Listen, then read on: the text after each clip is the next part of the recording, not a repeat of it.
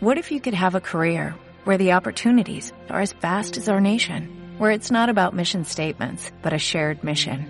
At U.S. Customs and Border Protection, we go beyond to protect more than borders, from ship to shore, air to ground, cities to local communities. CBP agents and officers are keeping people safe. Join U.S. Customs and Border Protection and go beyond for something far greater than yourself. Learn more at cbp.gov/careers. Seguro que muchas veces habéis pensado cómo sería llevar un podcast de éxito como el nuestro. Pero tenemos que confesaros algo, y es que...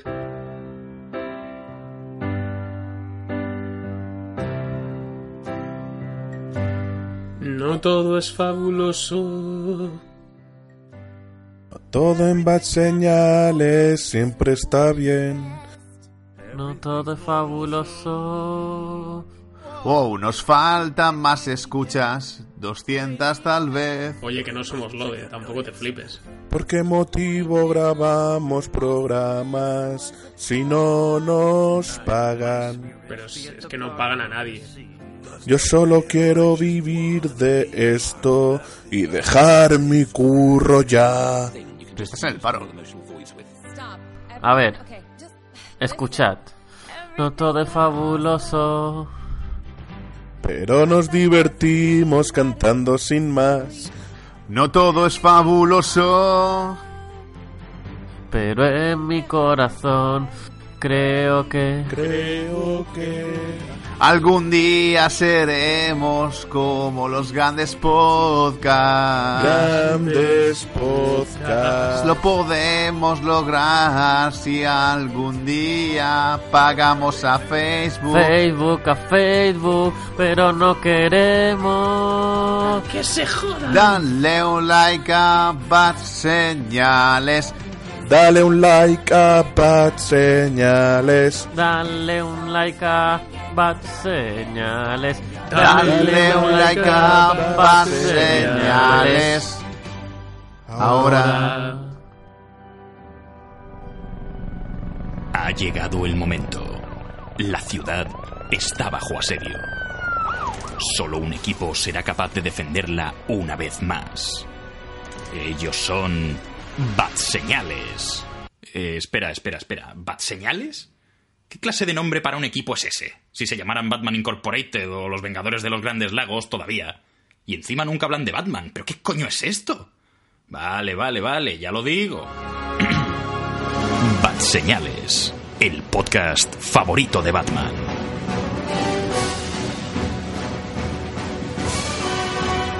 Hola y muy buenas a todos, bienvenidos a Bad Señales, estáis escuchando el podcast favorito de Batman, yo soy Imanol de Frutos y hoy tenemos una sesión doble que a mí me hace especial ilusión y para ello cuento con la compañía parcial de mi querido amigo Juanga que te noto un poco amarillento. Sí, eh, amarillento y estoy un poco hecho piezas. También contamos con la compañía del Raúl Bauza, que ¡Ah! tú, para no ser una pieza de Lego, Me cago lo en de la puta. lo del pelo intercambiable... Recoge tus putos Legos, Javi, tío. Me acabo de pisar un puto Lego, coño. Cago en la leche, hostia. Y también cuenta con la compañía de Javi que está en presencia física. Y hoy, como ya os habéis podido imaginar, ya lo avisamos la semana pasada, tenemos este, este double feature fantástico y maravilloso que viene a raíz del estreno muy reciente de la Lego Película 2 y como somos bastante fervientes defensores de la primera entrega, vamos a hacer un repaso eh, a cómo, bueno, vamos a refrescarla un poco, a ver cómo comparándola a cuando la vimos por primera vez en 2014, eh, han pasado cinco años, y a ver qué tal a ver qué tal le ha ido después sobre todo del recorrido que ha habido de películas de Lego. Y si y si, además esta segunda parte ha conseguido estar a la altura de las expectativas y para ello tendremos una crítica directamente con spoilers de la primera entrega habéis tenido cinco años no os quejéis y Además, después Ah, ah, hubo un podcast de la, de la primera luego película, de anterior a señales, pero fue tan, tan horrible, tan, tan malo. La gente se puede ni creer ese podcast como fue. Sí, algún día lo contarán. Algún día lo contaremos, pero se borró, porque es, es Satán. Había que eliminarlo. sí. Que la de la Puede primera que- temporada. Sí, sí, sí, esa que Sí, nunca famosa- la- sí, pero no quiero hablar de eso ahora. Vale, vale.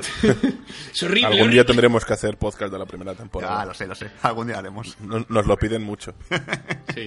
Lo que este, ¿tú- ¿Vosotros creéis que la gente estaría dispuesta, dispuesta a pagar por escucharlo? Ah, no sé. Ojalá, ojalá. Entonces, entonces, Que lo digan en comentarios. Exacto. Si queréis escuchar un podcast sobre la primera temporada y estaríais dispuestos a aflojar dinero por él, me gustaría saberlo.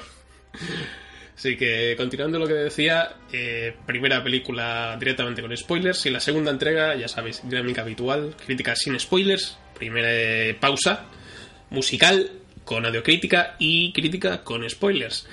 Así que bueno, esto es Bad Señales, este es nuestro especial sobre las Lego películas, dentro música de piezas.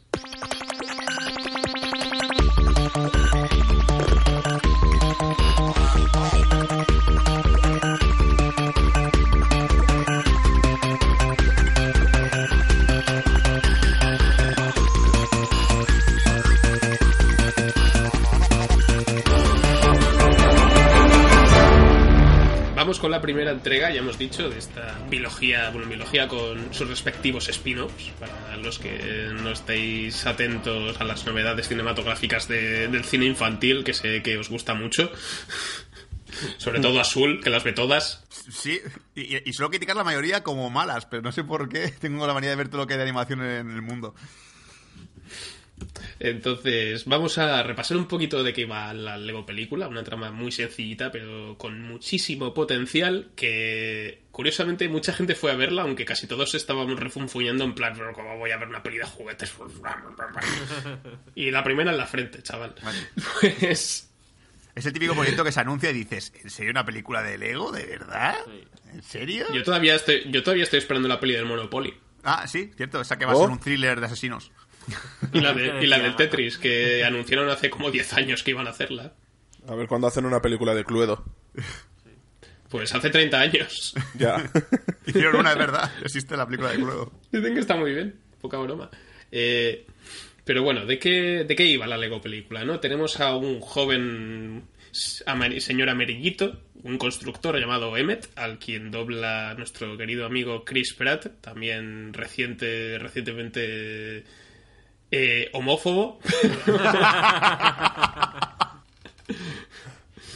Pero bueno, también conocido como Star-Lord de Guardianes de la Galaxia y por ser el marido de Anna Faris. Al principio era el marido de Anna Faris y ahora es Anna Faris es la exmujer de Chris Pratt. O sea, es, es como que se- la fama se retroalienta, se ha, se ha dado la vuelta sobre sí misma.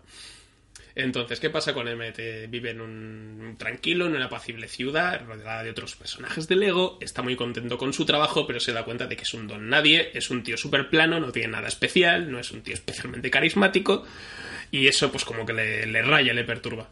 Pero todo cambia cuando se acaba dentro de una especie de, conspiración a gran, escala, eh, llevada por eh, también conocido como el como era el Mega Presi en español, se llamaba. Sí, el Mega Presi. Mega Presi, que luego es Eh, mega malo. Eh, Sí, el girito, ¿no? Que es- resulta que, por eso digo que es una conspiración, porque el, el presidente de el presidente del lugar, pues resulta que, que es una especie de supervillano, que en este caso lo, lo dobla y lo interpreta Will, nuestro amigo Will Ferrell, que muy pronto podremos ver haciendo de Sherlock Holmes. Y tenemos Eh. muchas ganas. Entonces, también todo cambia cuando eh, Lucy se interpone en, los planes de, Mega Malo, interpretada por Elizabeth Banks, acaba condiciendo con Nemmet así un poco de casualidad, porque hay una profecía que se inventó un señor llamado Vitruvius, también conocido como Morgan Freeman, que dice que habrá un maestro constructor que, pues, eh, lo típico, devolverá el equilibrio al universo y todo apunta a que Emmet es este tal maestro constructor. Y bueno, poco a grandes rasgos es básicamente esto. Nos encontramos ante una película de aventuras, un viaje en el que se van incorporando nuevos personajes, van haciendo nuevos amigos, como Unikitty, interpretada por Alison Brie. Tenemos a, a Benny, interpretado por Charlie Day también. eh, y Batman. una cantidad absurda de cameos, y entre ellos, pues también Batman, interpretado por el grandísimo Will Arnett. Así que, bueno, volviendo un poco a saliéndonos de, de que va la peli, papeles, personajes y tal, una de las cosas que vale la pena destacar y recordar es que está dirigida por Phil Lord y Christopher Miller, eh, que creo que fue de las primeras veces que, que coincidimos con estos tíos y dijimos, esta gente parece que sabe lo que hace. Parece que, entiende el tema esto de animación, no, no se le llama la comedia, ¿eh? Sí, parece que saben escribir cosas y luego casualmente pues coincidió con, con los guiones de, de 21 Jump Street, 22 Jump Street, infiltrados en clase, infiltrados en la universidad, eh, los echaron del rodaje de Han Solo grave error, como ya comentamos en nuestro podcast especial de Han Solo. Y ahora pues nos regalaron pues, una de las grandes sorpresas de, de 2014, una película de animación que tiene muchísimo encanto, una fiesta de, de cameos, gags muy bien pensados eh, y una animación que yo creo que es asombrosa porque parece stop motion y no lo es. Eh, no sé si estáis de acuerdo, si, si queréis desarrollar alguna de estas partes, Juanga, por ejemplo. Sí, no, yo básicamente estoy todo de acuerdo. De hecho, lo que habéis dicho al principio, que es una película de Lego, ¿quién va a ir a verla al cine? Salí de la, de- del cine y lo primero que dije fue, esta película la quiero en mi colección de Blu-ray, estoy enamoradísimo. Y así ha sido. Así que eh, espero que la segunda me pase lo mismo, ya que no he podido verla porque Madrid es muy caro. Y- pero por lo que tengo entendido, creo que me va a pasar. Te cobran por vivir, Básicamente. literalmente. Espera un segundo, que me, me acaban de pasar la factura de respirar. Joder, 500 euros. No te lo perdonaré, Manuela Carmena.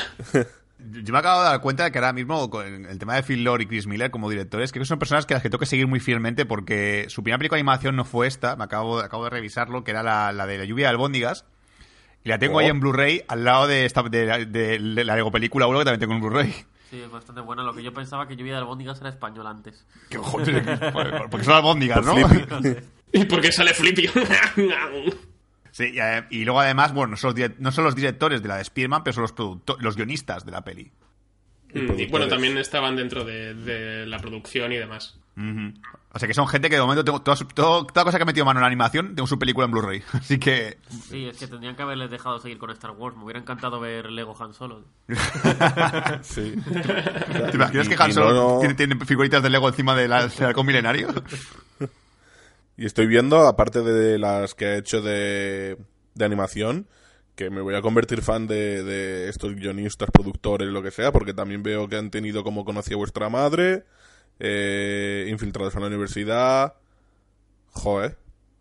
Me las apunto, ¿eh?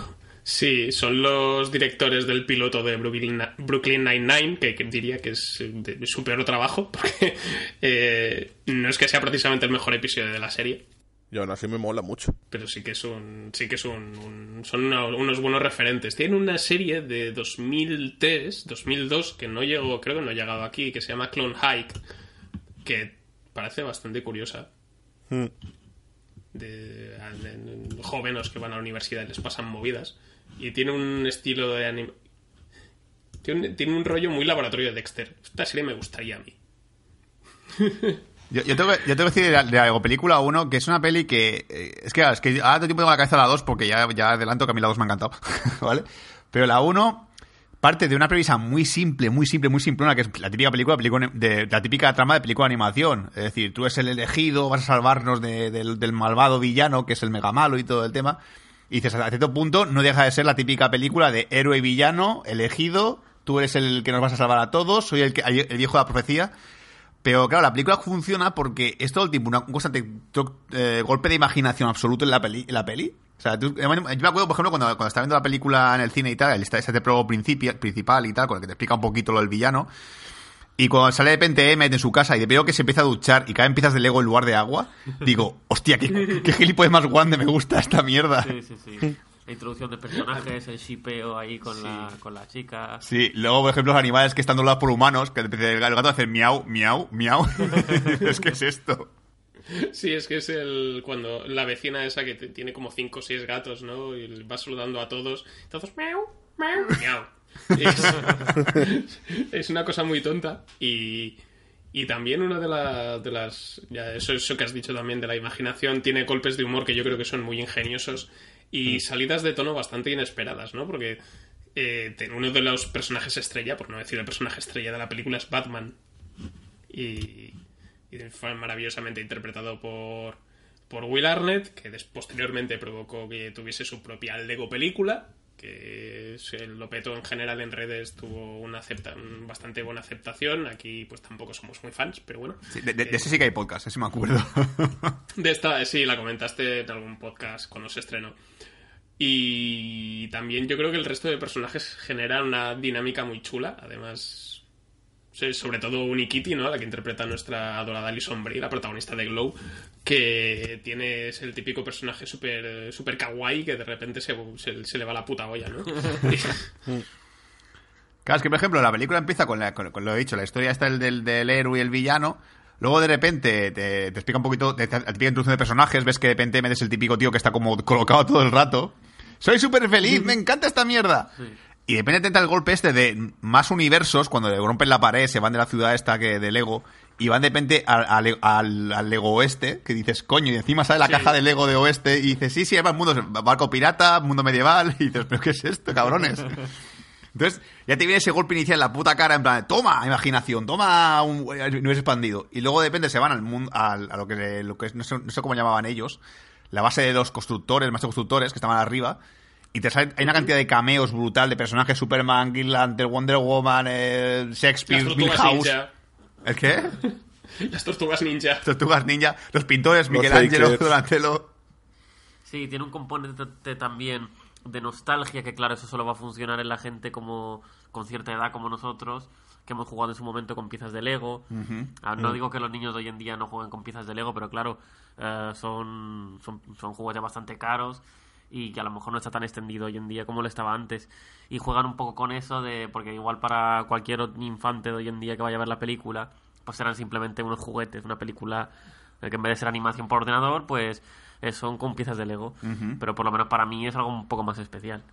Sí, sí, ya. Sí, siempre tiene ese toque de, de melancolía para nosotros, porque en el momento que habéis dicho que están todos los maestros hacedores, o como se llame, reunidos, es eso, eh, de repente ves... eh, a mí me pasó, por ejemplo, con el, con el Lego del, del astronauta, que yo ese, me acuerdo que lo tenía y fue ¡ay! Ese lo tenía yo de pequeño. Que, que está todo el rato obsesionado con las naves espaciales. Sí. Que podríamos construir una nave espacial. No. Sí, es que realmente sabe, sabe muy bien meter los golpes cómicos y sabe cómo... Es una película que creo que me funciona más por la comedia que por la historia. O sea, me hace tipo reír, me lo paso bien, nada más la revisé hace nada, hace dos días, y dije, joder, me sigo todavía riendo con las bromas que ya, aún me acordaba de ellas. O sea, el momento en el cual vienen los malos a, a, a destruir los maestros constructores y de repente dice, vamos al Batmóvil, y destruye el Batmóvil, y de repente aparece Wonder Woman, vamos al jet invisible, y ves que no hay nada, y también dispara y explota. y tú, cabrones. tiene, tiene lo que habéis dicho, tiene toques de humor muy, muy exactos, muy metidos súper bien. Porque me acuerdo sobre todo de, de dos, que son de dos superhéroes, que es Batman que dice, yo siempre voy de negro, a veces de gris oscuro. y, y el de Green Lantern, que está doblado por Jonah Hill, que me acuerdo que se, esta, la, la Lego Película 1 se estrenó mucho tiempo después de Green Lantern y todo el mundo, hasta sus, sus propios compañeros, odian al personaje de Green Lantern. Es, vamos, Superman, voy a ir contigo, ¿no? Por favor, sacadme de aquí. Alguien tiene kriptonita por ahí. Sí, que parece Superman. No, es que me tengo que ir a Krypton, pero Krypton no se destruyó. Ojo, Superman, somos compañeros de celda. Ay, por favor, matadme. Sí, dice la No, además se, se multiplica la gracia porque en versión original eso. Has mencionado Jonah Hill, dobla Green Lantern, a Green Hunter, y Superman es Channing Tatum, ¿no? Y los Sí. dos juntos, y los dos juntos pues, forman eh, infiltrados en clase y ya pues la broma se multiplica. Y estoy viendo que tenemos por aquí a Will Forte, el actor de Last Man on Earth y uno de los veteranos de Saturday Night Live, quien dobla a Abraham Lincoln, que saldrá ahí del filón dando una puta frase, ¿no? Y Y nada más que eso, y sale Dumbledore y Gandalf y tal. Que, que realmente es eso. Yo creo que es una película que, que no te diría, guau, tío, es que tiene un. Y bueno, no, no sé si espérate, tiene un giro de guion que para mí es una puta pasada. Es decir, que creo que en el cine todo el mundo flipó. O sea, yo me, acuerdo, yo me acuerdo de ese momento que estaba en el cine y dije, ¿qué coño es esto? ¿Qué está pasando aquí? Porque aparece un humano en la peli. Ah, vale. un humano de verdad. Sí, Sí, te va, te dejando el- como pequeñas pistas a lo largo de, de la historia. Con Hay un momento, por ejemplo, eh, cuando tienen que, que, que viajan a otro mundo y tal, y con la nave espacial, y en el plano general es una está la na- una navecita atada a una cuerda y hay una voz que haciendo... Es- tiene cosillas así, y luego ya cuando se destapa el melón, pues tiene cierto tiene sentido dentro de la historia, ¿no? Que es, que es lo complicado de hacer un giro final. Sí. Además que tiene un mensaje, ese final tiene un mensaje que a mí me tocó la patata. ¿Qué mensaje? Los, pa- los, pa- los- de- los padres friki son gilipollas. Sí, el de. O sea, un padre que le está comprando muñecos a su hijo Lego, porque en realidad son compras que le hace a su hijo, pero luego el padre no le deja hacer nada, no le deja ser un niño hasta que descubre que eh, yo ya fui un niño, es el momento de que mi hijo sea un niño. Sí, que es que realmente lo que mola de, este- de esta parte es que entonces, como la película tiene un argumento muy simple, tiene sentido que sea un argumento simple porque es un juego de un niño, es un niño jugando. Claro. Es decir, Sí. yo me acuerdo cuando, cuando era pequeño y jugaba con mis juguetes que no eran de Lego, por ejemplo, eran las- los muñecos de McDonald's, los, los de Happy Meal, que tenían, una- que tenían no una caja, un baúl entero. Imaginas un baúl de grande, pues todo hasta arriba de juguetes de McDonald's. Claro, yo siempre me gustaba poner el típico héroe y el típico villano. Entonces yo jugaba con Claro. bandos, hacía bandos, estaba el héroe, estaba el villano. Entonces realmente la historia tan simple es que era, siempre, siempre era esa. Yo siempre jugaba a eso. Sí, no, no hacías argumentos de origen o No, momento y todo eso. no había, viajes en el, no había viajes en el tiempo ni nada por el estilo, no. Era, ah, yo tenía el castillo, además, el famoso castillo que todo el mundo quería tener, que era el de huevo Kinder, yo lo tenía comprado. Este que decían, si consigue no sé cuántos huevos Kinder, consigue el castillo medieval. Pues yo ese castillo medieval lo tenía. Y el castillo medieval lo usaba para hacer las guerras. Entonces metía juguete de McDonald's en el castillo y estaba el- los, los del castillo que eran siempre los malos y los que estaban fuera que querían reconquistarlo porque eran los buenos. Y pues estaba siempre el héroe, que era el que, yo qué sé, co- co- cogía a Hércules de la película de Disney y ese era el, héroe- el héroe porque me apetecía a mí. pues salía a mí de los cojones. Hostia. Y, eh, eh, Hércules montado en la hidra de tres cabezas, eh. Ojo, eh. Toma. Hola, Joder. Joder. Con poder de ataque, sí. Y, y- y realmente es eso, cu- cu- cuando ves la peli dices, vale, ahora tiene sentido. Pues además, incluso el mensaje, aparte del de los adultos, como ha comentado Juanga, eh, no deja de ser creer en ti mismo, porque al final lo del elegido era un poco, si tú crees que tú es el elegido, también lo puedes ser, Claro. cree en tus También. sueños. Eh, que es el típico, el típico mensaje de película de animación. Eh, hay 50.000 que te que es, va. Cars también va de creer en tus sueños, pero no es tan, eh, no es tan coñazo como. o sea, es más coñazo que Lego Película. Entonces a mí me gusta mucho cuando me mete este giro y, y ves la, ves la peli por segunda vez y empiezas a tener lecturas en plan de, ah, vale, es el niño haciendo esto ahora mismo. Sí.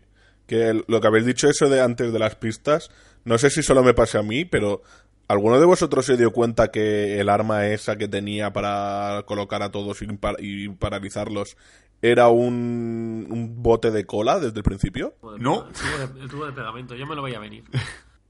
Yo, yo cuando yo de repente lo veo y dije, bueno, pues será algo. De repente veo que es un tubo de pegamento en la vida real y yo, hostia, no me había dado cuenta. Es que es el tapón del tubo de pegamento, claro. Yo Sí. lo había pegado en la, en, la, espalda de Emmet y decía, es una pieza de Lego. Yo pensaba que Es era una pieza, de Lego. Mm. Como- además, Una pieza de Lego lisa, sin, sin, sin la- las típicas oberturas, de las típicas marcas de las Lego. Digo, pues es una pieza lisa y eso es la pieza clave. Y digo, ah, coño, que es el, es el Kragen. Claro, incluso hay un momento en el cual la peli, en la película, que ya al principio tú te quedas un poco extrañado, que es cuando van a la, a la guarida del villano. Bueno, el villano está, está hablando con su, con su esbirro, que es el policía este que es poli bueno y poli malo, que es Liam Neeson. Liam Neeson. Y, y de repente ves, ves que tiene como objetos sagrados y una es una tirita, otro es un bote de esmalte y dices, ¿qué, qué hace esto aquí? ¿Qué hace una tirita gigante aquí de repente? El, el ataque de tirita. Sí, sí, la verdad es que para mí es una película que la tengo en Blu-ray además en edición especial porque el- justo estaba de oferta además y dije, coño, la quiero, la, la quiero tener en mi colección porque es la típica peli que si algún día tuviese hijos, no, se la pondría. Plan, mira, mira qué divertida. Sí, además que tiene un repertorio musical muy divertido. Ya Sí. todo, todo es fabuloso, es un temazo. Que además luego en la secuencia de créditos finales tiene un remix con cantado por The Lonely Island. Y es, es- que creo que recordar que en la gala de los Oscars hicieron una actuación en directo, me parece. Sí, sí, sí, salieron los Lee Island en los Oscars de 2015. 15. Sí, creo que es porque estaba nominada la canción pero no la película. ¿Puede ser?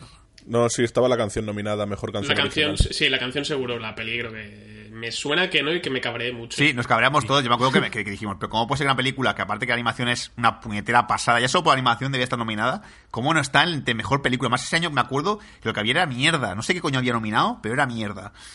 Y no ganó, no ganó la canción.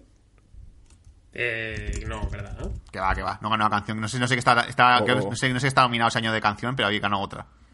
Creo que ganó la de Adele. Era, ah, sí, era el año de. Era el año de Big Hero 6. Ah, qué buena. Oh, Me gusta más. Pero Big Hero 6, tío, Lego. Mínimo, pues, no, ¿Pero qué más había nominado aquel año? Eh, los Bots mira, Trolls, Song of the Sea, The Tale of the Princess Kaguya y Cómo entrenar a tu dragón 2. Ah, mierda. Ah, vale, no, me he liado, vale. Entonces cuando era Big gorda, Hero ¿eh? Six. No, el Big Hero 6 también, que ganó. Ah, vale, vale. Hostia, es que claro, pones ahí. No estaba ni como nominada Dragon la Lego 2 y película. Ya, ya es todo. Your argument is invalid. O sea, Bueno, Sí. pues ya está. Pero bueno, O sea, no, sé- no sé, no sé quién fue que me dijo que la princesa Kaguya era... eh. No, no sí, recuerdo que Y- fue un año de dos nominaciones japonesas que dije esto, ¿por qué? Sí, y mejor canción sí estaba nominada la, la Everything is Awesome, pero ganó Glory de Selma. Vale. Esa, esa película que Eh, todo el mundo ¿quién- quién recuerda. se acuerda- ¿Quién se acuerda de esa canción y de esa No lo película? No lo sé. Sí, sí, creo que esa peli me, me pasó que esa película la vi en su momento porque la vi para los Oscars y luego fui a mi al, al cineclub, la pusieron y, y no me acordaba que la había visto ya. y dije, coño, pero esta película la he visto yo ya, esta peli. Y, y nuevamente, efectivamente, la he vuelto a olvidar otra vez. No me acuerdo de qué va a ser más. Esa no, no tenía una hermana gemela. Sí, es, sí, es, es- va de los Simpsons. Es Elma y Patty. Selma no es la, la canción que cantó este John Legend. Eh. Ah, sí, entonces, entonces sí, la canción ya sé cuál es. Sí, que aparece un montón de gente de fondo. con un rapero negro. Un rapero negro. Mm, Aparece un montón de gente de fondo y, y estaba Chris Pratt en plan, ah, putos negros, joder, cómo soy. ¡Ah, qué asco! Me ha tocado un negro. Sí, antes que hay que decir que lo de Chris Pratt al final se ha descubierto que no es para tanto. Es decir, que, que no es para tanto, no, es que realmente no es homófobo, sino que está, en- está en un grupo religioso que se le da fama de que es homófobo, pero él respeta todo el tipo de personas. Así que es un poco ese rollo. Respeta especial, o sea, que respeta a los hijos de puta. que eso también es preocupante. Sí, sí, o sea, que a él en su grupo religioso dice que, por ejemplo, no estaba permitido divorciarse, pero ese divorcio de Ana Faris y no le puso ninguna pega. En plan, pues no puedes entrar en nuestra iglesia de White, ¿vale? Hostia, tío. Otro, se lo permitieron porque es rico. otro, otro nombre fuera de Guardianes de la Galaxia 3. Sí, ¿te imaginas? Y otro menos. La, la, la vamos a Hazte utilizar seguro- muñecos de Lego. Hazte paso. Estoy seguro que no lo echan. Los Lego Guardianes. Los Lego Guardianes de la Galaxia.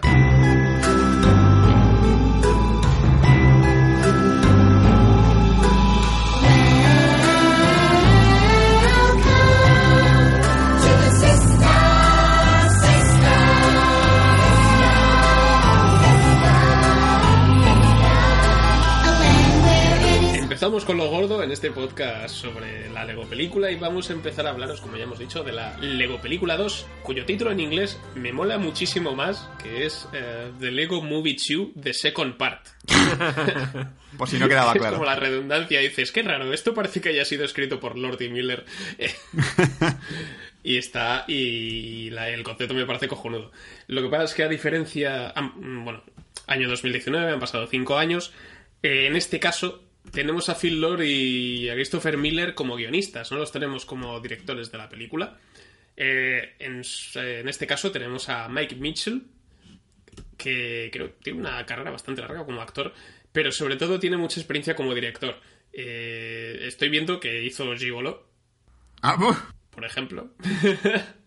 Sky High, que es una película que a mí me hace bastante gracia. ¿Ah?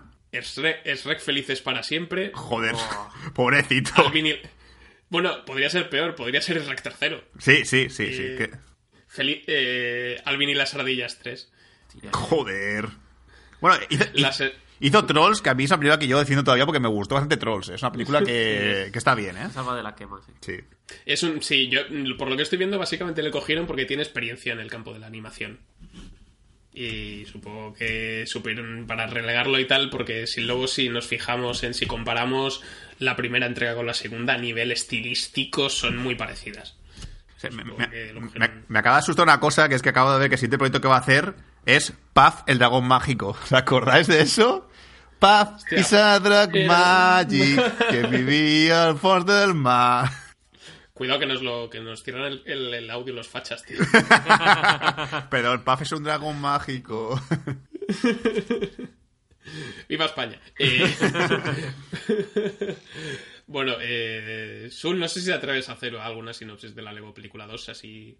So- Soy tan, tan increíblemente fan de la película, y lo digo ya literalmente, soy muy fan que me atrevo a hacer la sinopsis de las Lego Película 2. Bueno, si os acordáis de la, de la primera parte, acababa con un final que yo pensaba que no era un final abierto, sino que era simplemente un gag, que es que cuando Will Ferrell le habla con su hijo, la, la parte de humano le dijo, bueno, si a partir de ahora vas a venir tú aquí a jugar, también tendrá que venir tu hermana pequeña. ¿vale? Entonces, de repente aparecen como una especie como de aliens hechos con, figuras de Lego como muy cutres. Y dice, venimos a destruiros. Y tú, ¡ah! Todos a gritar y tal. Pues la segunda película empieza justamente en ese momento en el que estas figuras de Lego los van a atacar. Emmet, con, como es una persona bondadosa, intenta hacer intenta como, como que reine la paz entre ellos, pero ven que no, que vienen en son de guerra y empiezan a destruir toda la ciudad de Lego, ¿vale? Entonces, de repente, y aquí viene un el primer gato de la película, todo pasa a ser un mundo Mad Max apocalíptico, ¿vale? Porque estas figuras han ido comiendo todo, todo lo que eran los mundos de Lego, han empezado a destruirlo todo. Y Emmet, aún así, sigue con su positivismo. O sea, la gente ya se, ha adaptado a un mundo Mad Max en el que hay depresión, en el que no, no hay forma de, sobrevivir. Pero Emmet es súper feliz. Es como, no, aún, aún hay esperanza, podemos ser felices y tal. ¿Qué pasa? Que de repente eh, aparece de repente una nave alienígena, ¿vale? Que parece ser que viene, con- que es, que es socia de estos, de estos aliens que atacan desde el principio. E insiste en llevarse a cinco personas, a, los- a las cinco mejores personas de, este mundo de Lego. Es su Silver Surfer. Sí, sí, Silver Surfer se puede decir. Sí, la verdad es que es la mejor metáfora que has hecho. A coger cinco personas. ¿Qué pasa? Que rapta a, a Batman, rapta al hombre, al hombre del espacio, rapta al pirata, rapta a Unikitty y rapta a la chica que no me acuerdo cómo se llamaba. Eh, super cool. Super cool. Super cool. Y al que no, que no rata es a Emmet. Entonces de repente Emmet se ve con la, con la misión de salvarlos de, de, de esto, porque los llevan, los llevan al, al planeta hermana. ¿Vale? Aquí, y aquí ya puedes hacer un poco de idea eh, de qué va la peli. Y pues ¿qué hace Emmet? Pues intenta sobrevivir y por el camino conoce a Rex, que es un, eh, un tipo duro del espacio que, que ayuda a Emmet a conseguir salvar a sus amigos. A todo esto, bueno, ya. es- No, no, no revelaré nada más de lo que pasa en el planeta hermana porque ese ya es como el giro de la película. No, no diré más. Ya está. No hace para, para especificar un poco, eh, como has dicho, las, la- es, es un buen detalle que las piezas de, de los malos son piezas de Lego duplo, Sí. que, son, que son las piezas de- para, para niños de entre 0 y 3 años. Ay, sí, es, que, es que sabía que eso era un juguete para niños, tío. Me estaba viendo venir. son los Lego para, para niños muy niños. Ah, pues dice, somos del planeta duplo. Vale, Sí, coño. Lego duplo, sí. Sí, que tienen como la. Son como piezas más rígidas, ¿no? No se les pueden quitar las manos. Y Ni... más gordas para que no se las puedan comer y tal. Vale, vale, vale. vale. Pues ese detalle no lo sabía. Bueno, yo tengo que empezar diciendo que, que personalmente, y esto ya, no sé si yo que lo mencioné en el, podcast de lo mejor y lo peor, o si no lo hice, pues lo pensaba. Yo esta película tenía ningunas ganas de verla, pero ninguna. Y no porque no me guste la Lego película, la Lego película 1, sino porque cuando cambió el director, que fueron Miller y, y Phil Lord, yo tengo una mala- muy mala experiencia con, la- con las películas que cambian de director. Y dije, ya me acuerdo todavía de Lluvia Albóndigas 2, y dije, esto va a ser Lluvia Albóndigas 2, me voy a salir del cine cabreado, como me pasó con esa película, que dije, que es esta puta mierda que acabo de ver, ¿vale? O es el tercero, ese tipo de pelis. Y dije, no, no, yo esto no me va a funcionar, y la he visto por, básicamente por el podcast. Pues Cu- ¿Cuál ha sido mi sorpresa cuando de repente me he enamorado? lo, lo disfrazaste bastante bien lo que pensabas porque yo creía que tenía muchísimas ganas de verla. No, porque lo, empecé a escuchar críticas positivas y Manuel la había visto antes que yo, ya me había dicho que estaba muy bien. Y entonces dije, coño, pues al final la película va a ser buena y todo. Y, y ya fui, incluso con este hype pequeño que dije, bueno, Manuel me ha dicho que está muy bien la peli. Me ha gustado incluso más que Manuel. o sea, es así. Sí, sí, sí. O sea, estoy conquistado completamente. Porque si la película primera era como muy simple, un mensaje muy simple de, que en tus sueños y tal, esa tiene un mensaje tan complejo y tan, y tan profundo que, que me ha dado la patata. O sea, hay un momento en la película, que no voy a decir cuál, evidentemente, lo diré con la parte de spoilers, en la que de repente mi corazón se paró y dije, esto es precioso. Esto es precioso. O sea, tampoco los que nos estéis escuchando no hayáis visto la película, no os esperéis una cuestión metafísica en plan interestelar. Sí. O sea, tenemos que, o sea, tenemos que pensar que es un mensaje que está muy bien pensado para el público al que va y que creo que creo que sobre todo que es muy sano. Y está, está muy guay, en eso sí que estoy de acuerdo con, con Sul. Yo también he disfrutado mucho la película. Mm, está, está prácticamente al nivel que de la primera entrega, porque pierde el factor sorpresa, pero sigue siendo muy divertida. Y también el mensaje está muy bien pensado. O sea, en, en- en- o sea, salvo por detalles, pues diría que. Porque creo que a nivel de gags están todos más o menos igual de. son más o menos igual de ingeniosos. Y también hay cada cameo que, que, que- que fue lo que me hizo que me partiese el culo en la película y que luego ya comentaré más adelante. Javi, ¿a ti qué te pareció la peli? A ver, yo iba bastante más pesimista que cualquiera. Y yo lo exteriorizaba sin problemas. porque. Me acuerdo que entró y- y le pegó la patada a la butaca. Eh, de- porque. Deme, deme- deme una, deme una entrada de película. Sí, tú ves la... porque eh, la primera me gustó, sí, es verdad, me gustó. Pero no le encontré algo más allá. O O sea, para mí era una buena película de animación, pero ya sin más. Me hizo gracia en su momento y se acabó. Y había escuchado alguna crítica que decía que sí, que era entretenida, pero que no aportaba mucho más. Entonces todo eso pues se sumó, se sumó a mi, a mi desgana. Me llevó una sorpresa muy grande porque me gustó mucho más que la primera. Para mí, para mí mucho mejor. Eh, los villanos me han gustado mucho, la villana en este caso. Eh, los gags me han encantado. El, mensaje final me pareció eh, muy, muy, muy rebuscado. O sea, no muy rebuscado en el sentido de complicado, sino que lo han podido encajar, hablando de piezas de Lego, ¿no? Lo han podido encajar perfectamente para que esta película tenga una segunda capa para adultos Que, que le sienta genial. Porque los niños se van a divertir, porque es una película de animación muy buena y los adultos le van a ver, es poco a poco, van a ir viendo ese cómo se deshoja esa margarita y van viendo algo más allá, es, esa segunda capa de mensaje para adultos y, les va a encantar también. Para mí es una película muy redonda. Sí, es que además, claro, el, problema de esta película es que no voy a sorprender porque tú ya sabías desde el principio que, realmente la película era un juego de niños. Es decir, que el, chaval de la primera película estaba jugando otra vez y tal, y que tú te imaginabas que todo esto realmente era el niño. Más al principio de la película ya aparecen los humanos. Me parece que se empieza al principio la peli y ya están los humanos por ahí dando vueltas y dices, vale, la película va de esto. Entonces dices, ya me, ya me puedo sorprender porque sé que, que, que, es un niño jugando y que, que este va a ser infantil y todo el tema. Pero ¿qué pasa? Que de repente empieza el personaje principal, que es Emmet, a hablar y decir cosas que tú empiezas a suponer que es el niño. Dices, vale, es que a lo mejor lo está haciendo el niño realmente. Porque, bueno, se hace mucho, mucha incisión. Esto ya, bueno, no es spoiler grave. Eh, se empieza a decidir, no es grave ni, ligero, es, un, nada. Eh, incide mucho el tema de que Emmet tiene que empezar a madurar. ¿Vale? Que tiene que empezar a hacerse ya mayor. Y tú ya te has dado cuenta de que lo que responde Emmet un poco es un poco la mente del niño. O sea, realmente él dice, es que madurar no, no sé cómo funciona exactamente. O sea, ¿cómo es esto de madurar? Entonces realmente tú dices, hostia, es que es el niño que está hablando consigo mismo en plan de, joder, esto es más profundo de lo que parece. Y luego ya cuando poco a poco te empiezas a oler que es la galaxia hermana, ¿vale? Y, entonces también descubres que, esa parte de allí, porque la, la, estoy siguiendo en dos partes, o sea, te puedes, no, en dos historias, la de Emmet eh, intentando rescatar al, al, equipo y la del equipo en el planeta hermana. Es decir, están las dos historias divididas. Tú ya te ves que la parte de Emmet se refiere al hermano y la parte del planeta hermanas pues se refiere pues a, lo que después se imagina. Entonces, realmente es muy, muy guay porque, porque ves un poquito cómo esas mentalidades chocan en un clima final que dices, vale, ahora tú me cuadras, sé por qué, sé que va esta peli, sé por qué el planeta hermana existe mucho en una cosa y, a mí me parece algo maravilloso. Y luego también hay que decir que esta peli, antes de que se me olvide, es mucho más musical que la primera. Sí. Y las canciones me han gustado más. Sí, tampoco es mucho más musical, pero creo que son igual tres, cuatro canciones que ya hacen que, se pueda considerar una peli musical hasta cierto punto, ¿no? Y los personajes incluso, incluso lo comentan, ¿no? o sea, la, la, película es tan autorreferencial y tan autoconsciente, es más autoconsciente casi que, la primera entrega, y ya hay eso, eh, coñas sobre, joder, cómo se estáis pasando con las cancioncitas, a, a el... ¡Ah, recurso de guion! Que lo grita. y cosas así.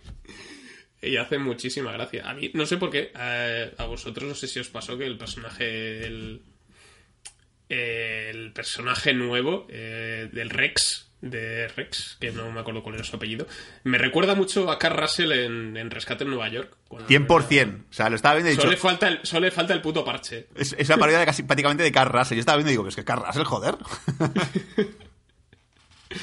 sí, y... y... sí, sí. Y, bueno, lo que, lo decías tú de, este personaje, que realmente es un personaje que, es, que es guay y a mí, para mí, tiene los mejores de Cax en la nave espacial y quería contarle por qué, porque creo que es un giro tan divertido. A lo mejor sale los, solamente salen los trailers ya, pero prefiero que la gente que no ha visto el tráiler no sepa todavía lo que pasa en la nave esa. Porque, porque me he escojonado lo que no está escrito, joder. Y esto aquí, como cambio destacable también, dejamos de Will Ferrell, no aparece para decir dos frases en la película, que sale el presidente el Megapresi un momentillo y en su lugar lo tenemos cambiado por Maya Rudolph, que es la, figura materna de la película, que también es una, eh, una veterana de Saturday Night Live, que hemos, podemos ver haciendo, es la que dobla al, al monstruo de las hormonas femenino de, de Big Mouth, también la tenemos en The Good Place, eh, recientemente. O sea, esta es una señora que trabaja mucho y que seguro que, que os suena cuando la veis. Y también lo hemos mencionado, pero Rick, Nick Offerman, que está ahí por haciendo de, de Barba Gris en la primera y la segunda entrega. Lo que pasa es que en la segunda entrega es como mucho más residual. Sí. Sale muy poquito. Está muy de fondo. A mí me da pena porque realmente. Bueno, hay personajes que, que siguen todavía acabando protagonismo, como Batman, que le siguen dando todavía mucho papel y mucho protagonismo. Que saca aquí lo que de fondo. También, por suerte, eh, yo supongo que es ya por las tendencias de hoy en día, a Super Cool le han dado como más presencia también en la peli. Sí, sí, hacen una cosa muy interesante con el personaje que es eh, eso, eh, tiene más protagonismo porque además el punto de vista de la película al principio es el suyo, ¿no? Que todo lo que cuentan de la invasión de los alienígenas y, y demás lo cuenta ella a través de, de tal. Es- sigue siendo el protagonista, pero es, eh, que tiene un rol un poco más secundario y al final los dos acaban teniendo como un arco de personaje, cada uno el suyo. Prácticamente. Exacto, y, y los dos son igual de interesantes, me parecen igual de guays los dos.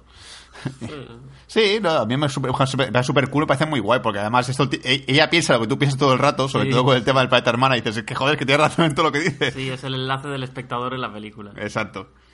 Y, ha dicho, y lo que ha dicho Manuel de metalenguaje es una bestialidad. Es decir, hay momentos en que incluso eh, cuando un personaje tiene un- una evolución, lo mencionan en palabras. En plan, no será a lo mejor una proyección de mí mismo y tú, eh, ¿qué, qué, qué? Acaba de decir. O, o el gag con cierta llamada. Ah, llama, sí, vale, ya está. Sí, a mí lo, lo único que me da pena, que esto ya lo hemos comentado en el grupo de WhatsApp, pero eh, la película, por desgracia, se ha, hecho, se ha dado una pequeña hostia en taquilla y está recaudando la mitad que la primera entrega. Creo que yo en parte creo que es debido al desgaste de, de las otras dos películas de Lego que hemos tenido antes, la Ninjago y Lego Batman, que fueron la de Lego Batman recaudó fue bastante bien en taquilla, pero la Ninjago ya aquello ya pintaba regular. Que no está mala la peli, ¿eh? Yo sí hizo que la vi y me reí bastante con la, la Ninjago película. Yo vi la vi la de Batman y me gustó. La de Ninjago no la vi. Pero me parece que se hubieran podido ahorrar esta, esas, esos dos spin-offs para ver si eso hubiera significado que hubiera funcionado mejor esta. Porque nos hubiera dado la oportunidad de una tercera. Sí, a lo mejor en lugar de. O, o hacer los dos spin-offs, pero hacer la segunda entrega antes. También, en lugar de esperar cinco años. A lo mejor si hubieran hecho dos años después y hubiese ido mejor en taquilla, aprovechando un poco el reboot, el, la inercia de la primera entrega todavía. Por, por eso yo, como sé que este podcast es, es a nivel global una, un éxito absoluto, sé que nos escucha gente de todo el mundo, de todos los países y de todas partes, por favor, ir a ver a Lego Película 2, ¿vale? Sé que confiar en mí, una persona que os habla desde un casco ahora mismo, no es la mejor forma de, co- de confiar en alguien. No me conocéis, no sabéis si soy un delincuente, no sabéis si robo coches en mi tiempo libre, si vendo droga, cocaína a niños pequeños, pero por favor, hacedme caso y de a ver a Lego Película 2. Sé que a todos da pereza, porque yo he estado en el trabajo, por ejemplo, he dicho a la gente, vete a ver a Lego Película 2. ¡Qué pereza! Lo sé, lo sé, sé que veis el trailer y decís, me da mucha vez a ver esta peli, pero por favor, id a verla. Que yo salí enamorado, que, ya la, que la quiero en Blu-ray, joder, que me la voy a comprar en Blu-ray cuando salga. En la primera dijimos todos lo mismo: qué pereza una peli de Lego. ¿Y qué pasó? En la cara. Hala. Con esta igual. Lo mismo. O sea, que por favor, sé que segunda parte y segunda parte siempre es, es muestra de desconfianza, pero id a verla. Que yo estaba muy ahí en plan con el ojo de esto, segunda, esto cambio de director no me va a molar, pero luego me ha metido doblada muy fuerte. Y, y me acuerdo que, lo, que yo, cuando terminó la película, que estaba con, mi- con Javi y con unos amigos más, eh, con Edu, que además va a grabar un audio para este podcast, eh, la frase fue, me han follado, me han follado la cabeza. Oh, great. More singing right on time. Listen, Bruce, Who's Bruce? it's nothing personal. It's just I've dated men like you before and you're just not my type. Never Muy buenas a todos chicos, Eh, aquí va mi audio so- sobre la película. Eh, supongo que estamos en la zona de spoilers, así que no tendréis problemas. Bueno, bueno, eh, a ver, mis impresiones, mis impresiones. Para mí ha sido muy buena, joder, muy divertida. Por varios motivos, eh, uno entre ellos es el es lo brutal de algunas secuencias de, de la película. Ya la teníamos en la primera, por aquí también como la transformación de Unikitty en Hulkitty. ¿eh? Es que esa escena me encanta. ¿eh? De hecho, mis, unos de mis compañeros del podcast pueden dar, pueden dar fe de que me partí la caja en ese momento. bueno, eh, y bueno, y no solo por eso también. ¿eh? Algunos se recogen algunos tópicos de las películas y les da un pequeño giro, que es lo que lo que me gusta, es la Es la tendencia que ahora se está viendo en las películas. El de coger los típicos tópicos y ya no darles una vuelta de 180 grados para decirte, no, realmente no es así, cómete esa mierda. Eh, sino que les da un toque más coherente, algo más asequible, más cercano a, a- a la verdadera realidad. Es decir, podemos tener el salón de princesas, pero las princesas también tienen problemas y, y tal, ¿sabes? Y esto es lo que se va viendo últimamente en la en, en- las películas, sobre todo en las de animación. Y, y bueno, un ejemplo, un ejemplo es eh, la, la canción de el tema principal.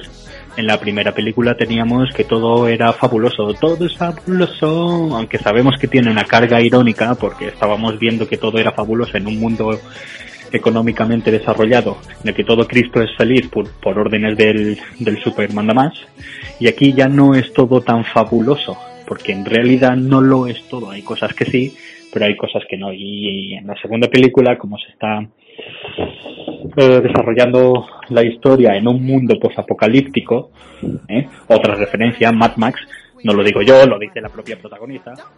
Eh, a ver, que me estoy enrollando. Bueno, otro, algún otro aspecto, ¿vale? Que también, que me están haciendo, o sea, me estoy pensando para, para comprármela, para obtenerla en mi repertorio, es que hay muchas referencias a películas de la adolescencia. Esto también lo estamos viendo últimamente, en el que todos son referencias a, a películas de los años 80, 90 y 2000, ¿no? Eh, y, como no, también tenemos algunos gags y algunos chistes acerca de películas super taquilleras muy recientes. Véase Vengadores, véase eh, Infinity War, véase las de Marvel, véase las de DC, lo de superhéroes que ahora está tan de moda. ¿Vale? Pero bueno, que también podemos ver muchas referencias a películas icónicas como Terminator, como Mad Max, eh, Back to the Future también. Entonces, todo eso, que es para, para nosotros un, un tesoro cinematográfico y un tesoro audiovisual, que se hagan referencias bien llevadas en estas películas nuevas, aunque los niños no las pillen, a nosotros nos da igual. Eh, nosotros sí las, las hemos pillado y nos encantan. En general nos encantan. Y esto es que, claro, también hay que destacar que hace ya unos añitos que la peña que crea las películas pues está haciendo películas con contenido infantil, pero con carga emocional no tan infantil. Eh, lo cual esto es eh, es bastante guay, bastante guay porque así no te aburres viendo una peli pa- para niños, mientras también estás viendo una carga emocional eh, más asequible a, a tu nivel, ¿no? Esto es de agradecer, la verdad. Pero bueno, que yo os la recomiendo. Os la recomiendo encarecidamente. Tenéis que ver la primera antes para recordar un poquillo. Pero que, que tenéis que verla, tíos. Tenéis que verla. Here are some other adjectives people use to describe me. Unduplicitous, unmalicious, unconniving, unnasty. You're clearly just adding un to words that describe you. Who, me? I'm queen, whatever wanna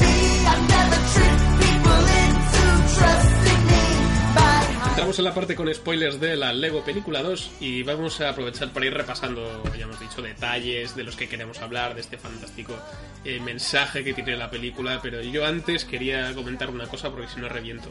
Eh, ¿Qué pasa al cambio de Bruce Willis? ¿no? ¿Lo, lo, lo dobla Willy de verdad? ¿Es él que lo dobla? ¿Puede ser? Lo he mirado en la ficha y es él. Pues Bruce Willis en plan, dame trabajo.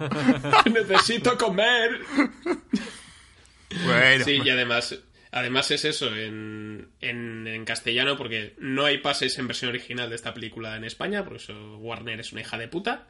O sea, si el, si el, si el distribuidor de Warner me está escuchando, eh, sois unos cabrones. Pero el doblaje es bueno, ¿eh? Tengo que decir. El doblaje está muy bien, pero joder, que me gusta la voz de Will Arnett. y.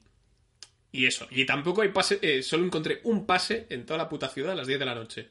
Éramos un señor de 50 años y yo. Y. y- El que inventó los Lego y tú. y- Por fin mi bueno legado. es que- ¿Te imaginas? No, y lo bueno es que Bruce Willis en castellano lo dobla su actor de siempre, Ramón Langa. Y es, es- el tío sigue teniendo una presencia y una, y una fuerza vocal fantástica que ya quisiera Bruce Willis. Ya que entre, bueno, entre otras sorpresas repiten otra vez Channing Tatum y Jonah Hill como Superman en Green Lantern. Aquí que creo que con gags casi mejores. Tenemos a Richard Ayoade, que a quien no le suene por su nombre es el que interpreta a Moss en The IT Crowd, ¡Ay, los verdad! informáticos, que pod- la podéis ver en Netflix. Y aquí interpreta pues a un mayordomo de hecho de cucurucho de helado. y también tenemos dos Aquamanes en esta película y uno de ellos doblado por, por Jason Momoa. Que se nota que se ha pasado de puta madre la peli porque los cambios de, de Aquaman de Jason Momoa es como, joder, ¿cómo se nota que es él haciéndose de flipado, ¿sabes? Haciendo, el- haciendo el idiota. Volvemos a tener a Will Forte como Abraham Lincoln. Tenemos a Ralph Fiennes eh, doblando a Alfred, que sale en un, un- par de escenitas por ahí soltando un par de frases. Pues han recuperado al Ralph Fiennes, que ya dobló a Alfred en, la Lego película de Batman. Y creo que poco más así muy destacable. A nivel de cameos, ya digo, son igual menos impresionantes, pero también hay bastante cambio visual y referencias autoconscientes y tal. Hay coñas sobre vampiros de crepúsculo y todas estas cosas. Sí, hay que decir que, Marvel no los coge el teléfono. que ha introducido a la villana que es, eh, que es Tiffany Haddish, que esta tía, pues, no tengo, la- no tengo ubicada en nada, la verdad. Tiffany Haddish, no, creo que no. Por su cara no me suena. La peli de, de, que, de Keanu que protagoniza. eh, pero. Pero no ha hecho muchas pelis de negros. Sí, sí, lo que siento es que la típica película así. Siendo elegante. Siendo elegante ha hecho muchas pelis de negros. Ah, po- Pobre Chris Pratt. Sí. Sí, tenemos a Stephanie Beatriz como la, gen- la general Mayhem, ¿no? Esta emisaria que tiene. que tiene. El, el Silver Surfer que ha mencionado Javi. De, de la película, que la actriz esta pues nos sonará por, por ser la, la agente Rosa Díaz en Brooklyn Nine-Nine. Creo que es su papel más conocido. Pero bueno, yo luego tengo que empezar, empezar nuestra crítica con spoilers con los velociraptores. Oh, geniales, tío. Me ha parecido brutal, tío. Me he descojonado tanto que aparece un velociraptor haciendo cosas todo el rato. Lo mejor es cuando hablan de sus movidas. Sí, sí, sí, es verdad, tienes razón. Y yo, por ejemplo, de, un- un- es que la, la película tiene varios giros, algunos se ven más a la ligera, más, se ven más a la legua, otros no. Que he preguntado si el de Rex os lo olíais o no lo olíais. Yo no. Yo sí. O sea, yo hay un momento en el que, en el que, que cuando de repente Emmet aparece, eh, le presenta a Rex a, a Super Cool, ¿vale? Que le dice, ah, tú también lo ves, pensaba que era una proyección de mí, de, una proyección de mí mismo sobre mis inseguridades y tú.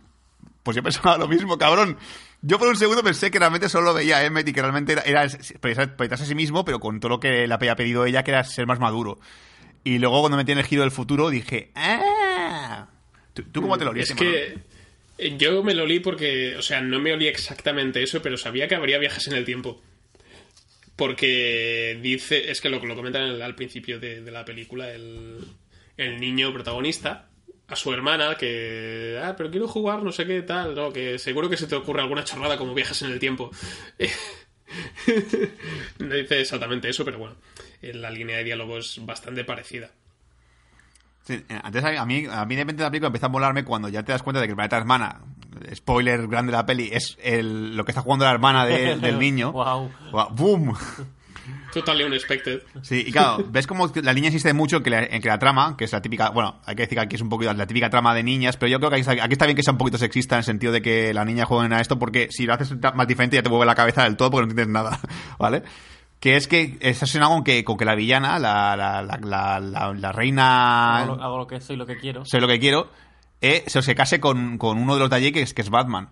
Entonces te das cuenta que esta unión de matrimonio a lo mejor no es mala porque lo que la niña intenta decir un poquito es quiero que mi hermano y yo seamos amigos. Entonces si yo caso los juguetes de mi hermano con los míos, a lo mejor puede haber paz entre nosotros. Claro, es que yo no tengo una, una mente tan tan de guionista como a lo mejor podéis tener vosotros a la hora de ver, Sí, las, sí. a la hora de ver las películas. Entonces no, me, no, no, no lo pienso todo con es- sobre esa segunda capa ¿no? de que podría haber sido. Entonces no me olí ni lo de Rex. Y lo de la boda, casi al final ya me lo, me lo olí, pero muy, muy tardíamente. Sin embargo, me parece que, que lo casan muy bien, nunca mejor dicho, ¿no? Sí. el tema de la boda, como para, para hacer las paces como en las antiguas series de reinos y de tronos, para, para, para firmar la paz entre los reinos o asegurarse un control mayor sobre los terrenos. Pues aquí simplemente es para que mi hermano y yo pues juguemos juntos y seamos amigos. Exacto, que, por ejemplo, cu- cuando eh, insiste mucho también en que, es un- en que son todos villanos y tal, sobre todo Rex, que Rex es realmente es la mente del niño, la, la parte más negativa, se puede decir, eh, lo que para él considera que es madurar, que esto, esto Manuel me, lo- me reveló mejor porque yo tampoco fui consciente de la película. Claro, que el problema que tiene el niño es que piensa que madurar es eh, dejar de ser amigo de su hermana, dejar de ser, ser un poco más Sí, capullo. sí, que madurar es ser un puto emo, Exacto. básicamente. Que se- ser un capullo con su hermana, entonces realmente para él eh, madurar es que su hermano juegue con sus juguetes que son suyos y que, y que no toque sus cosas, ¿vale? Entonces ahí ese momento de la película que a mí me rompe personalmente, que que he dicho antes que, que a mí me, me me- me- fascina ese momento, en el que descubres que al, pri- al principio de la película, cuando Emmett decide hacer un corazón de Lego y dárselo a los aliens, se lo dio realmente el hermano a la hermana. En plan, con estas figuritas de Lego que te, que te, que te doy, que es un corazoncito, puedes hacer lo que, lo que quieras.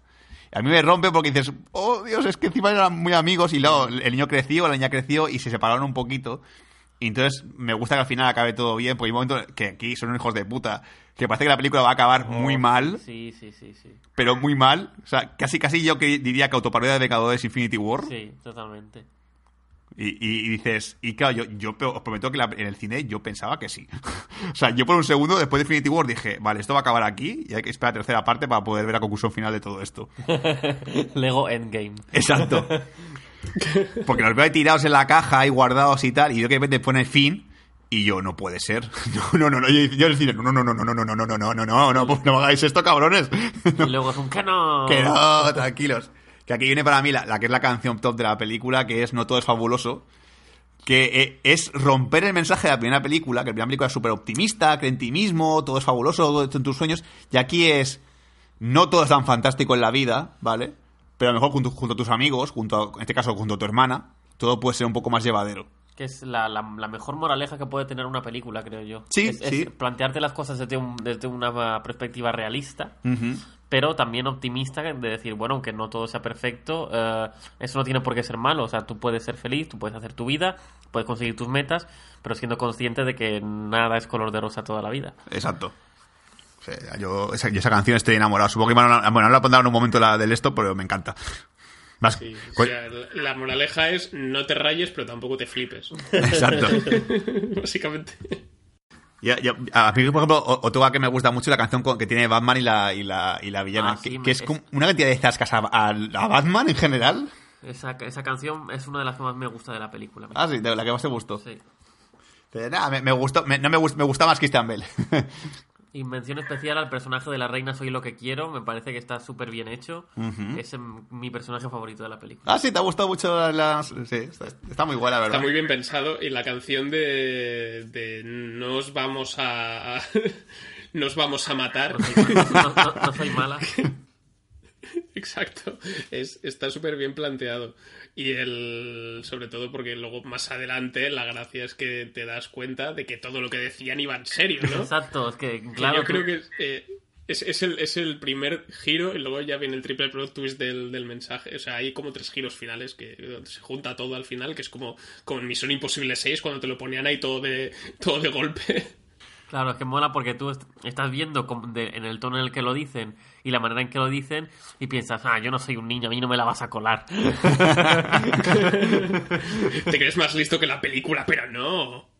Encima, eh, eh, introducen elementos como, como la canción esa que te lava el cerebro, que, que aquí yo creo que es, es el que para mí me- me- la mejor crítica que tiene la película es la crítica a la música pop de hoy en día. O sea, no me jodas, tío. O sea, Sí, el momento en el cual la canción te dice se te va a caer el cerebro y depende es que como un gusano se te mete dentro del cerebro, que sale como una especie como metáfora allí, Sí. dices, claro, la niña pequeña, que eh, hoy en día los niños todos tienen móviles, porque además se nos parece un móvil la, peli, la película, escuchan música de que está de moda hoy en día, la música hoy en día, no toda, pero alguna es de calidad un poco... eh, ¿Sabes? Ya Todos sabemos a qué nos referimos. Sí, sí, sí.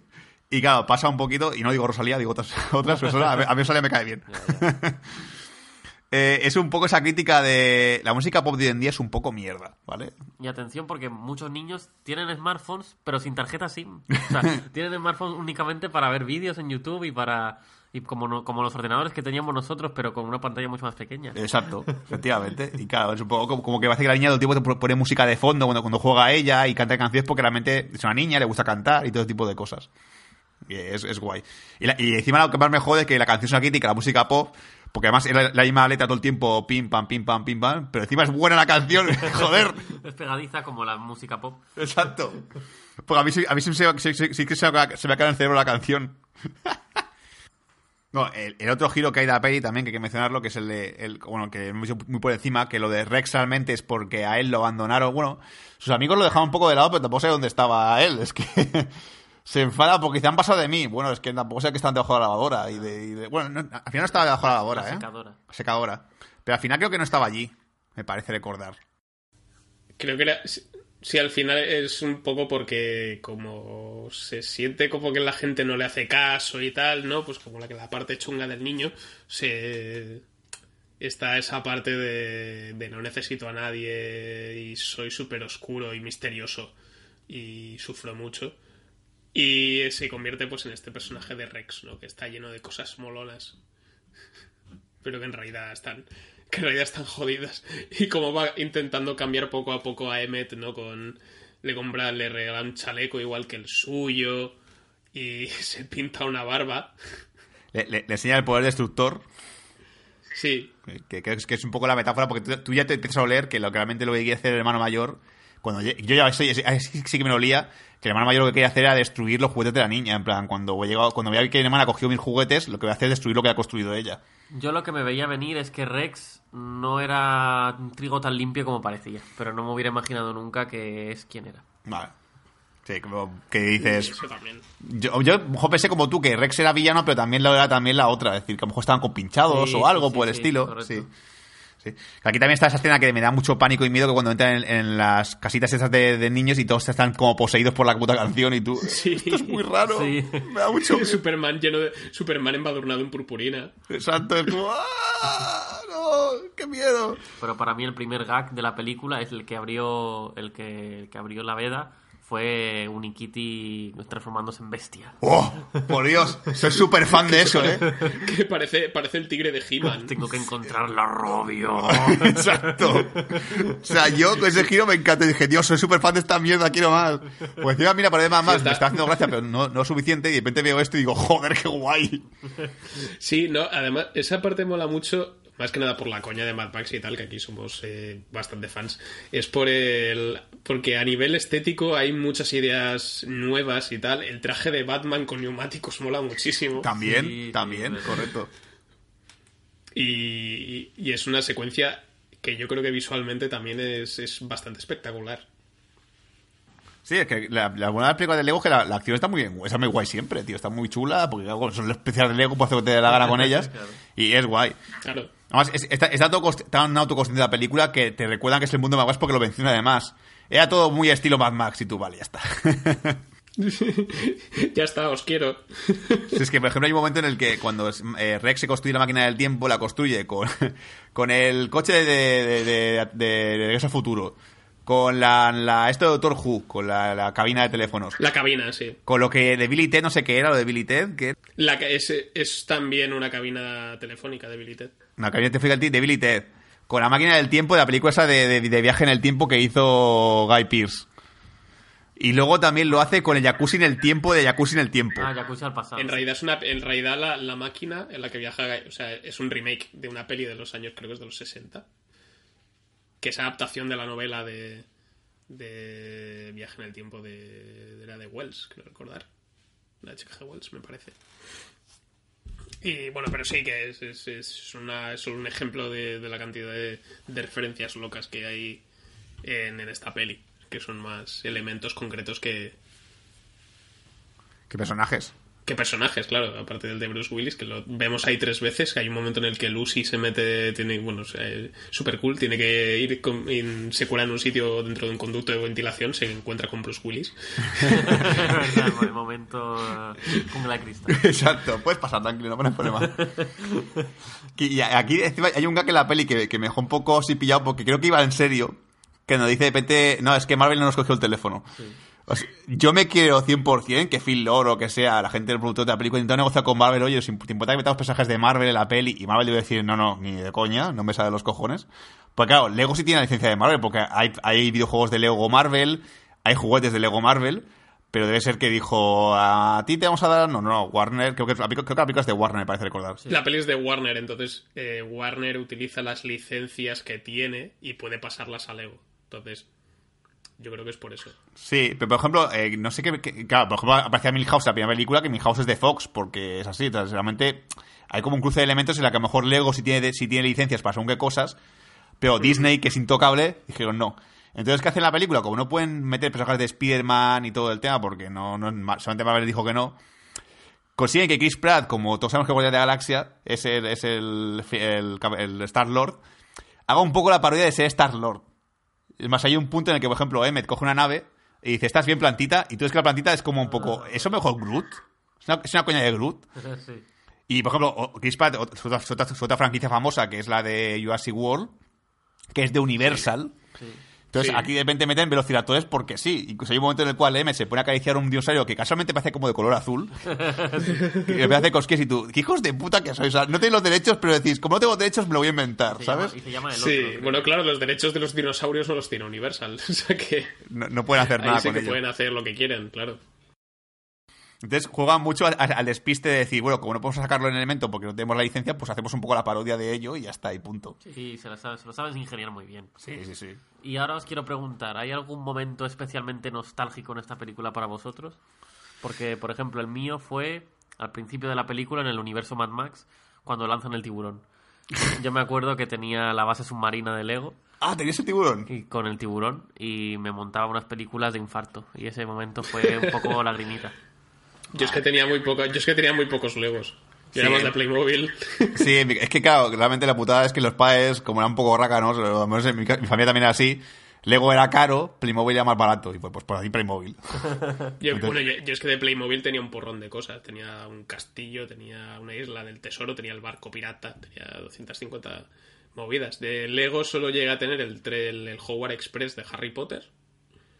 Eh, alguna figura más pequeña y un, el típico maletín con el que podías hacer un poco de todo.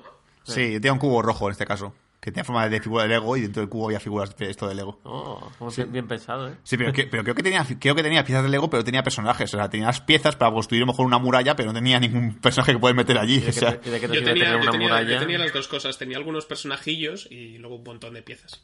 Y hacía sobre todo para hacer hacía casas. Era como jugar a los Sims. Minecraft, de la, vi- Minecraft de la vida real. que, que yo te digo una cosa, a mí ahora mismo con 29 años me das un cubo de Lego y estoy, Oh. estoy por lo menos dos horas entretenido. ¿eh? O Sí, sea, o sea, ahora, ahora mola mucho. A mí me encantaría montar Lego desde cero ahora mismo. Sí, tío. sí, sí. O sea, a mí yo no, no- no- yo no me corto en nada. Yo ahora mismo, aunque fuese la, la- una cena de empresa, me dan un cubo de Lego y digo, bueno, déjame, déjame un hueco. Voy a construir una nave espacial, vais a cagar. Tira- Tiras todas las piezas de golpe, la gente ahí se le cae en el, en- se, se le caen las piezas en el plato lleno de comida y tal. Perdón, se lo coges. Tú imagínate que si algún día el- en la, la empresa que trabajo soy jefe, soy jefe de toda la puta empresa, empieza la reunión de presentación, ¿vale? Y dice, "Qu- quiero en esta, esta empresa que haya buenas ideas, ¿vale? Cojo un enorme cubo de Lego, lo tiro encima de la mesa de, de- de conferencias, ¡pua! Construidme una buena idea. Oh. Y tú te he cogido piezas, tienes una pequeña, no, espérate, espérate, pues yo he construido. Sería la hostia. Es la dignidad, es que no la reconoces cuando la ves. Exacto. Y, y, claro, ahora, que, que- ahora que me acaba de venir a la cabeza con el tema de los Playmobil, que si esta película de Lego, película 2, se ha pegado un pequeño palo en taquilla y sigo diciendo que me da mucha rabia que pase esto, la película de Playmobil se va a dar una hostia de cojones. Bueno, quizás es la oportunidad que estaban esperando. Pero, pero claro, yo por ejemplo, Playmobil, bueno, a lo mejor es que Playmobil, porque lo tengo muy localizado a nivel de español, pero que yo lo tengo como más... Que sí, que España es verdad que Playmobil ganaba a Lego, al menos por eso, por racanería de los padres, que llamaba todo Playmobil. Pero no sé si Estados Unidos también Playmobil lo peta. Es que no sé. ha- Hay un Legoland, pero no hay un Playmo- Playmobil Land, por es ejemplo. que, claro, Playmobil no son, no son piezas ensamblables como tal y la, la versatilidad es, es mucho más reducida. No, no, no, la imaginación no puede volar tanto porque eh, las, las- los personajes son como son y, y el barco pirata solo puede montar un barco pirata. No, Ajá. no pueden montar ninguna otra cosa que se te invente, que se te pase por la cabeza. No puedes, no puedes Lego, montarla de y otra en el. Lego no tiene. Y, y Playmobil no tiene un capítulo de, de Toys, de Toys That Made Us. Lego sí. Y que, que, por cierto, que hicimos una apuesta, no sé si fue en le- lo mejor o lo peor, que creo que fue Javi que dijo que sonaría Ba- Baby Shark en la peli. No, fue Juanga. Fue Juan que lo dijo, para que sonara Baby Shark. Pero yo se acerté cuando dije que aparecería el Swiss Swiss y efectivamente aparece el Swiss Swiss en la peli. Así que he ganado un baile del Fortnite en la película. Que no sé si hacía Alfred o no sé quién lo hacía, no me acuerdo O, qué. Ba- o Batman. Batman no, no, no era Batman, era otro personaje que está de fondo y hacía el Swiss Swiss. Es que claro, eh, en las fechas en las que salió Baby Shark, igual la película ya estaba más que montada. Ah, puede ser, puede ser, qué pena, ¿eh? Ah, Pero bueno, o sea, era de la canción de Se te va a caer en el cerebro, que es un poco también Baby Shark. Sí. Y ya está, ya mi Eh, parte nada más. Ya está, ¿no? Vale. Pues eso, hasta aquí nuestro programa sobre la dupla de la Lego Película, sobre todo la Lego Película 2, que esperemos que os la hayáis pasado bien, que os haya gustado y haberos motivado a ver la Lego Película 2. Si habéis escuchado este podcast, habéis hecho caso Azul, habéis ido a verla y habéis escuchado la parte con spoilers, dejadnos en el cajón de comentarios o contactadnos a través de nuestras redes sociales como Facebook y Twitter. Y la semana que viene creo que tenemos algo relacionado con Kentucky Fried Chicken. Sí, sí. ¿No te parece un poquito de pollo? Tú eres de, de- tú eres de muslo o de pechuga. ¿Eh? O, o de alita. O de alita. Oh. Exacto. Exacto. Hablaremos de Alita Ángel de Combate, la película de Robert Rodríguez producida por el genio James Cameron, que esperemos que esté a la altura de las expectativas. Por ahora la cosa, por, por- por lo visto, está siendo bastante sorprendente, inesperadamente sorprendente. Y hablaremos un poquito de ella y yo aprovecharé que me estoy acabando los putos mangas a contrarreloj para poder hacer un poco de comparativa. Y en esto consistirán la semana que viene. Esto ha sido todo Bad Señales. Nos vemos en los próximos días. Hasta pronto. Adiós. Recordad que queda el reto, jodete. Nada, ya nada.